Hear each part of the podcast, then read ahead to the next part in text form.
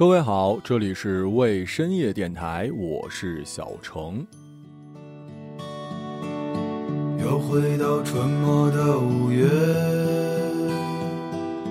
凌晨的集市人不多。老话说：“远亲不如近邻，近邻不如对门。”你可能不在北上广，无法共情逃离的心理。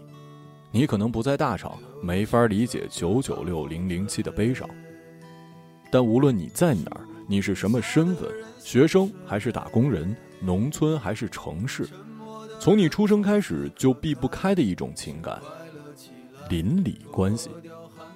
即便你是比尔盖茨一样的岛主，但是隔壁岛也是有大佬居住的吧？和他们的交集，有的时候想想，甚至超过了亲人、爱人。他们可能看着你出生，看着你读书，看着你结婚生子，你也见证了他们一家家的起起伏伏。旧时光里的老邻居，可能真的是亲人一般的存在。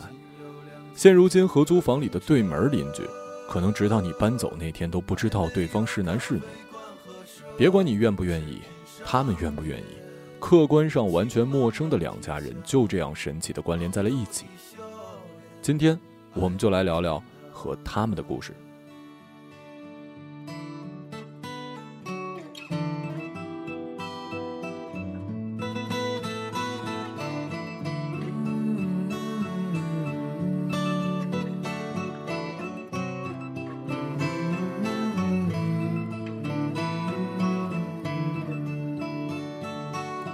钟声敲响了日落，敲响了日落，哎呦，路越过山坡，哎呦，路越过山坡，一直通向北方的，是我们想象，长大后也未曾经过。爬满青藤的房子，屋檐下的邻居在黄昏中飞驰。秋天的时候，柿子树一熟，够我们吃很久。收音机靠坐在床头，贪玩的少年抱着漫画书不放手，陪我入睡的是月亮的忧愁和装满幻梦的枕头。沾满口水的枕头。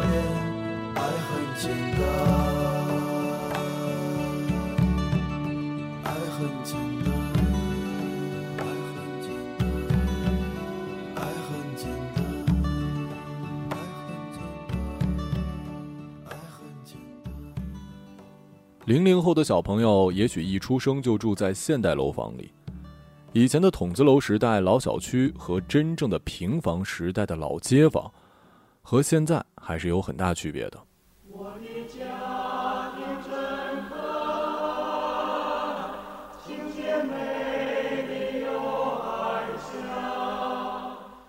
我小的时候呢，生活在一个叫做松树镇的东北小镇，出生地唤作花果山。只可惜不是真正的美猴王，也就不是真的住在半山腰。可即使是在山脚下，距离最近的邻居也隔了一条高大概六七米的火车道吧。因为位置问题，导致了很小的时候我是没有可以跟我一起玩的邻居小朋友的。最常来我们家串门的呢，是火车道另一侧的太奶奶一家。那可是一个精明至极的老太太啊，有点《大宅门》里斯琴高娃老师演的那个二奶奶的地位，远近闻名的，不好惹的主。可唯独对我这个重孙子特别喜欢。太奶奶那个时候年纪已经不小了，身体虽然还算是硬朗吧，但是要走过一个高高的火车道，其实是很吃力的。但即便如此，还是会每天都给我带来好吃的。妈妈说，我小时候除了低声叫的爸爸妈妈之外，就是太奶奶。直到现在，我都觉得。自己特受长辈喜欢，可能就是因为从小被这些可爱的长辈带大的原因吧。你是我，愿你是刻在心头上的皱纹。你是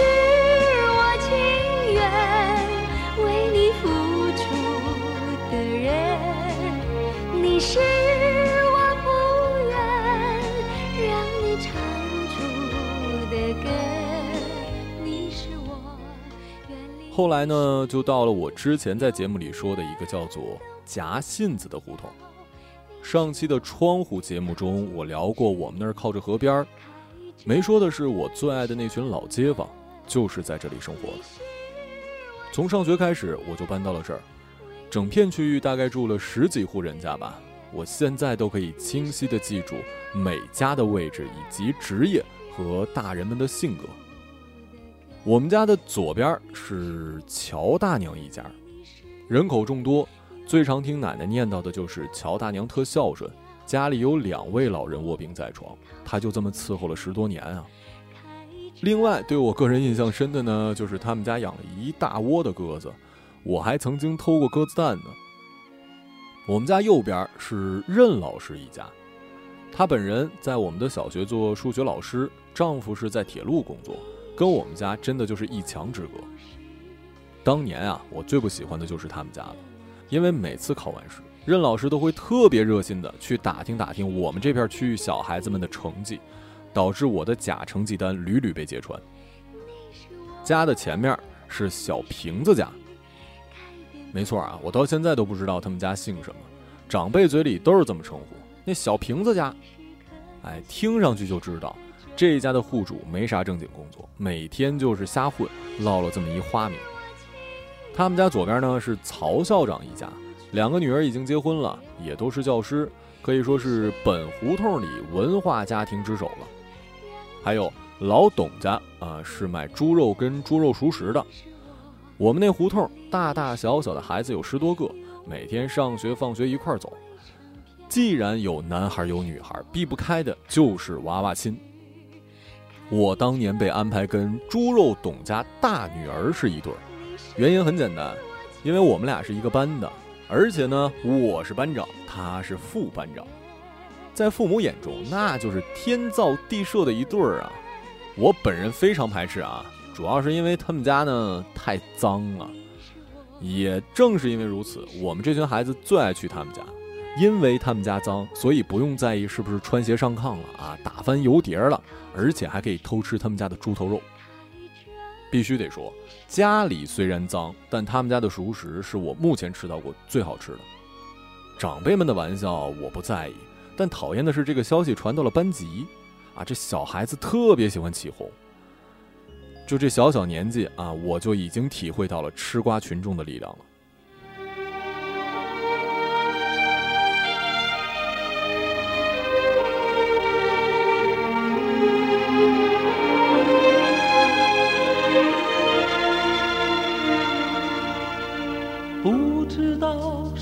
时候学会了走路另外一件事儿发生在曹校长家，我好像说过啊，呃，我爷爷呢是一个手很巧的人，又在水泥厂工作，除了接触水泥，还有钢筋。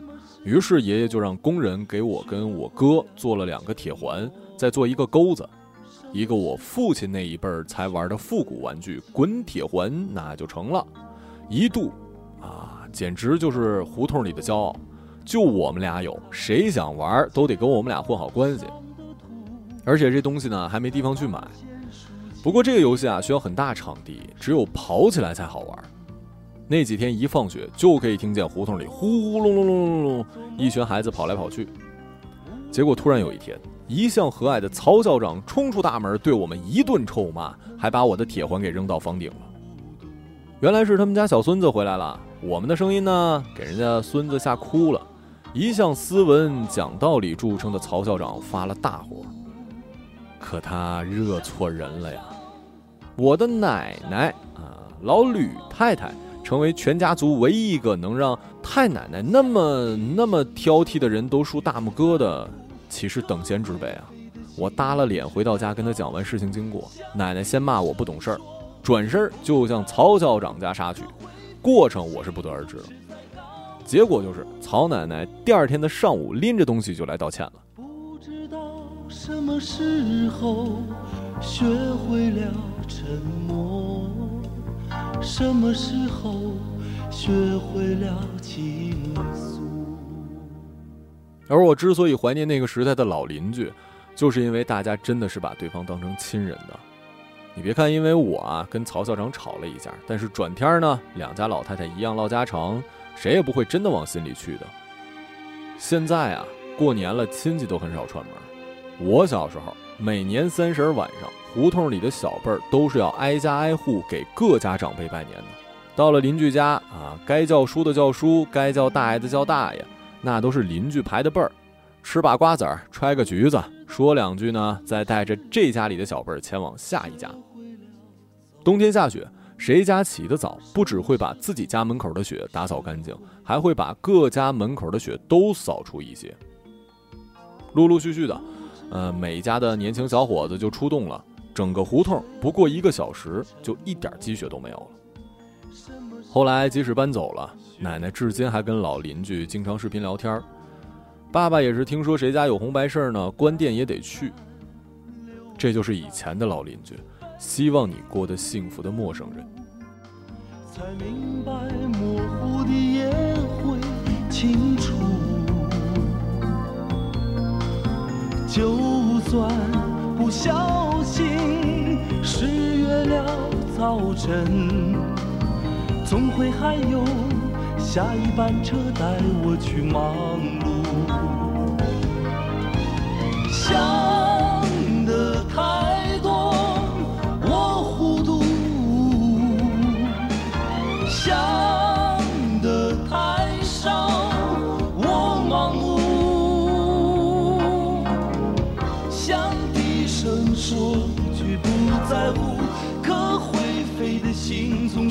高处，想低声说句不在乎，可会飞的心总是在高处。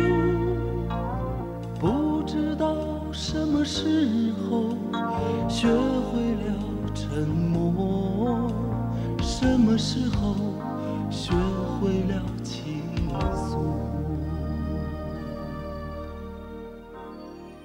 有人说，现代生活让我们的邻里关系变远了，可从物理空间的角度，我们和他们的距离其实更近了。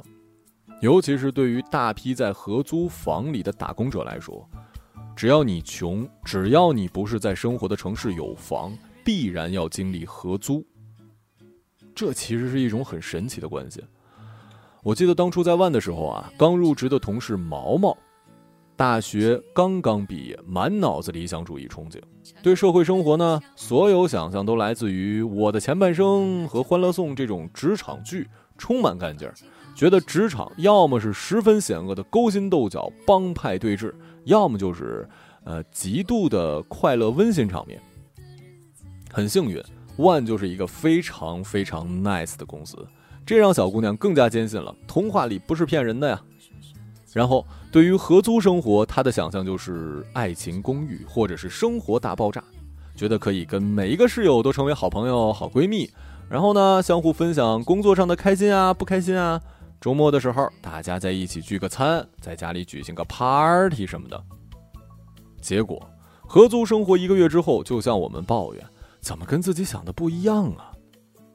另外俩室友，一个小男生小便不知道抬起马桶盖。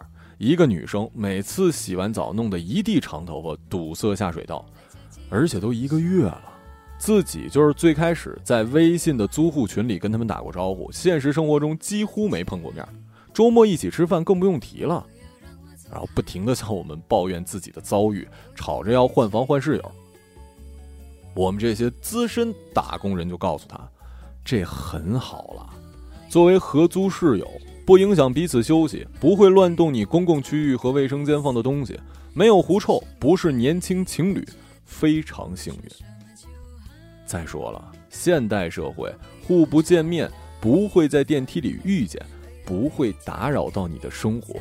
非常非常懂礼貌的室友了。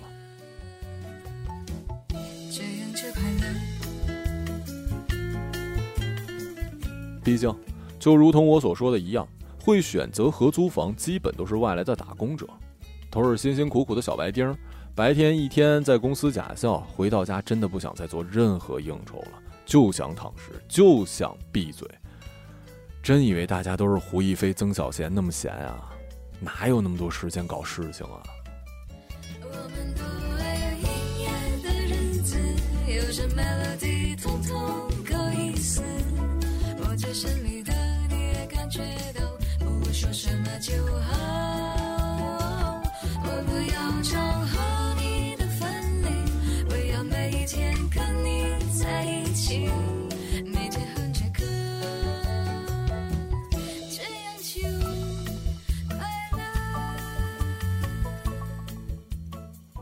不过，在同一个屋檐下，一个大门中的彼此，还是会有意无意的看到别人的生活。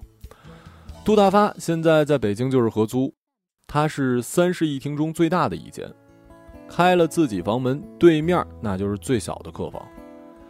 他跟我说呀：“你根本想象不到，十多平的房子里居然住着一家三口，女儿看上去也已经上初中的年纪了，还是跟父母挤在一张床上。”用他的话来讲，真的不理解女孩子的爸妈怎么想的，也不是文化产业，为什么非要带孩子来北京受罪呢？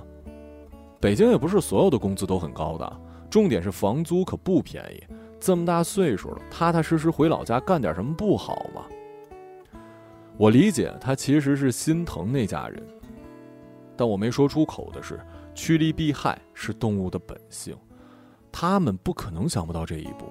可最终还是选择了留下来，我想也许是为了女儿考大学读书，也许是为了顺便带家人看病，也许是老家真的待不下去吧。后来我们俩喝多了，他又说了一句话：“虽然人家在我眼里过得可怜，可最起码是一家人在一起啊。我还心疼别人呢，你我这种更可怜吧。”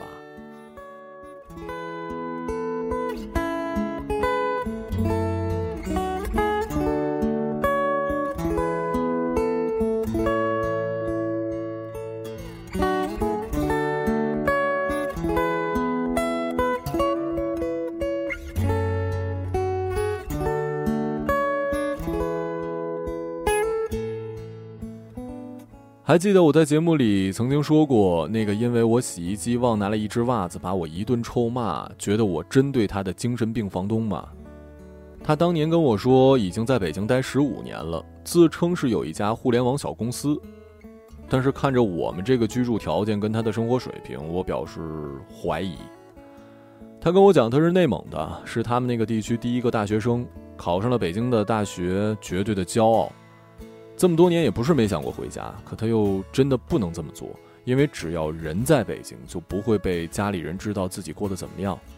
在老家人眼里呢，在北京工作本身就是有出息的。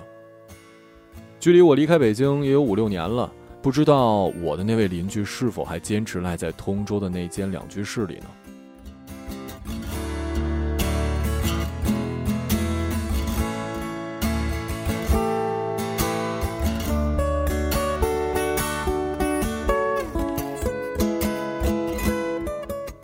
后来到了郑州，因为房租价格明显低于北京、上海，我特别奢侈的租了一个一居室的公寓，嗯，算是结束了合租生活吧。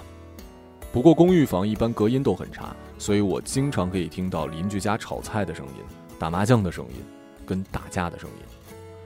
这其中我印象最深的是不知道谁家打孩子的声音，孩子甚至喊着救命，那种撕心裂肺的哭喊真的把我吓着了。我不明白是多么严重的错误，让家长至于下这么狠的手啊！最开始我都想过要不要报警的，后来发现这种情况一两周就会发生一次，我也明白了，每个家庭应该都有自己的相处方式，两扇门，隔开的就是两个世界了。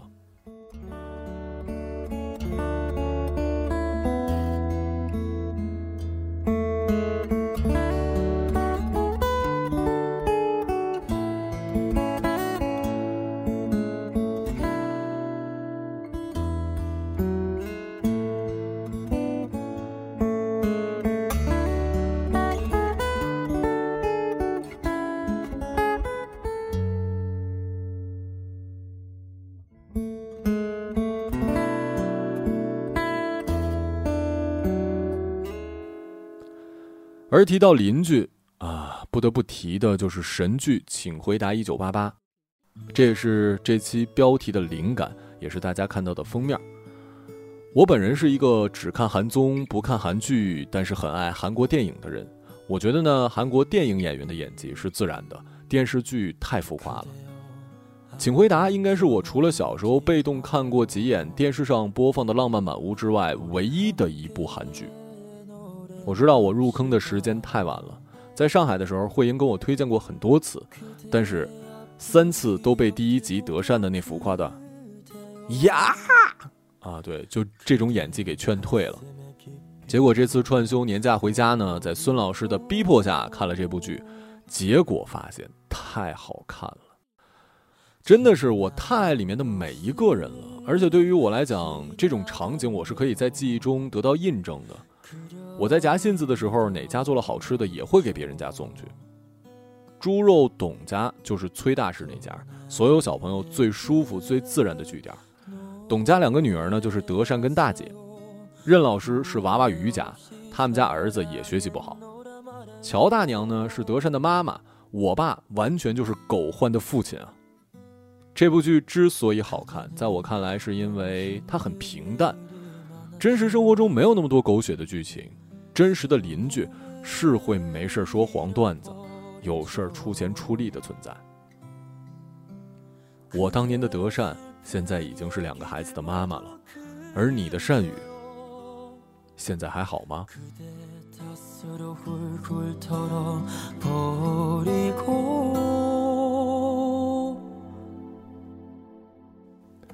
这里是为深夜电台，我是小程，时间不早，睡吧。